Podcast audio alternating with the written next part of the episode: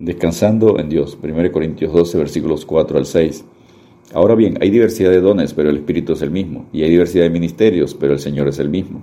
Y hay diversidad de operaciones, pero Dios, que hace todas las cosas en todos, es el mismo. La palabra don significa regalo. Los dones espirituales no son habilidades, virtudes naturales que una persona haya desarrollado o aprendido en un seminario, sino dados, repartidos por el Espíritu Santo cuando el creyente es bautizado con el Espíritu Santo permitiendo al creyente servir eficazmente en la obra de Dios. Veamos de manera general los dones del Espíritu Santo, según 1 Corintios 12, versículos 8 al 10, en tres grupos. Primer grupo, dones de revelación. Don número 1, palabra de sabiduría, 1 Corintios 12, 8. Es la revelación del Espíritu Santo de propósitos divinos, la revelación espiritual de la mente y voluntad de Dios, según Hechos 27, versículos 22 al 25.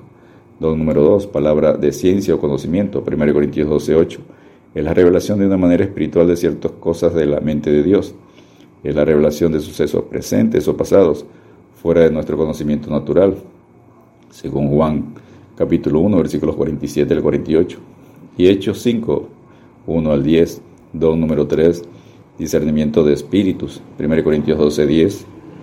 Es la revelación espiritual para reconocer y entender la presencia y actividad de seres espirituales buenos o malos según Hechos 8, versículos 20 al 23.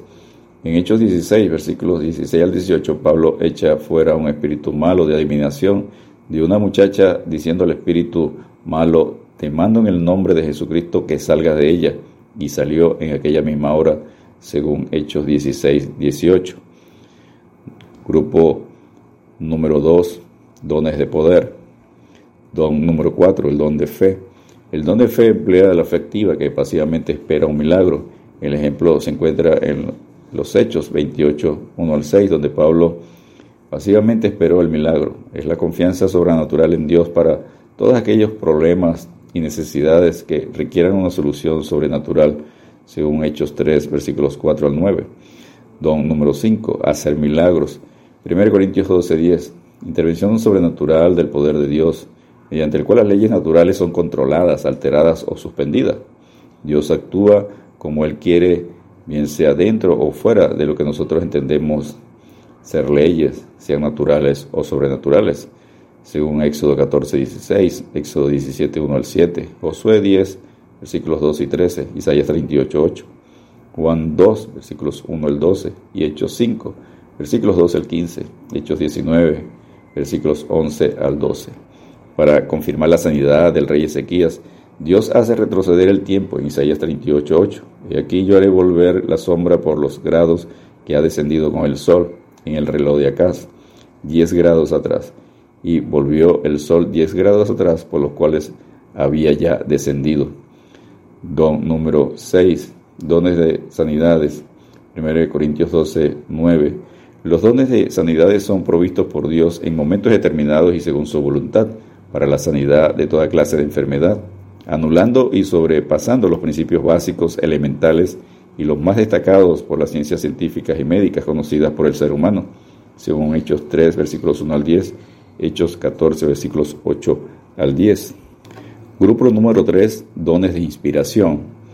Don número 7, profecía, 1 Corintios 12, 10, es para hablar, predicar a las personas en palabras sencillas la palabra de Dios para este tiempo de la gracia es dada por Dios para edificar, exhortar y consolar al cuerpo de Cristo, la iglesia, según 1 Corintios 14, versículos 3 y 4.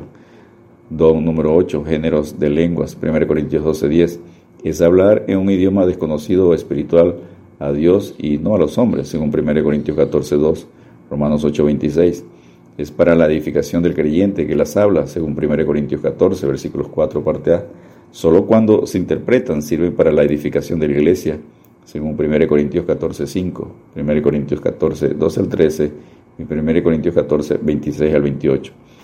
Don número 9, interpretación de lenguas, 1 Corintios 12, 10. Revelación espiritual para expresar en un idioma conocido lo que ha sido dicho en idioma desconocido por medio del don de géneros de lenguas, en 1 Corintios 14, 5. El propósito de este don es que el don de lengua sea entendido por otros, de modo que la iglesia sea edificada. 1 Corintios 14, 5 y 27. Otros dones espirituales, Dios Padre reparte dones operacionales que se encuentran en Romanos 12, versículos 6 al 9. El Hijo, Jesucristo, imparte los dones ministeriales para la edificación de la iglesia. Apóstoles, profetas, evangelistas, pastores y maestros, en Efesios 4, versículos 11 al 12. ¿Todos los creyentes tienen todos los dones? No. El Espíritu Santo reparte como Él quiere, según 1 Corintios 12, 11. Pero todas estas cosas las hace uno, y el mismo Espíritu, repartiendo cada uno en particular como Él quiere. Pablo lo explica usando preguntas retóricas cuyas respuestas es no, en 1 Corintios 12, 29 al 30. ¿Son todos apóstoles? No. ¿Son todos profetas? No. ¿Todos maestros? No. ¿Hacen todos milagros? No. ¿Tienen todos dones de sanidad? No. ¿Hablan todos lengua? No. ¿Interpretan todos? No. La regulación de los dones. El apóstol Pablo explica cómo deben ser usados los dones a fin de que la iglesia sea edificada Número uno, usados con equilibrio, según 1 Corintios 5, 19. Número dos, usados para edificación, 1 Corintios 14, versículos 12 al 13. Número tres, usados con sabiduría, según 1 Corintios 14, 20. Número cuatro, con dominio sobre sí mismo, 1 Corintios 14, 32. Número cinco, usados con orden, 1 Corintios 14, 40. Y número seis, usados con actitud para aprender, según 1 Corintios 14, versículos 36 al 37. En 1 Corintios 14, 4, el que habla en lengua extraña a sí mismo se edifica, pero el que profetiza, predica la palabra de Dios, edifica a la iglesia. Descansemos en Dios, según 1 Corintios 12, 31. Procurad pues los mejores dones, mas yo os muestro un camino aún más excelente, el amor ágape, el mejor don, según 1 Corintios 13. Dios te bendiga y te guarde.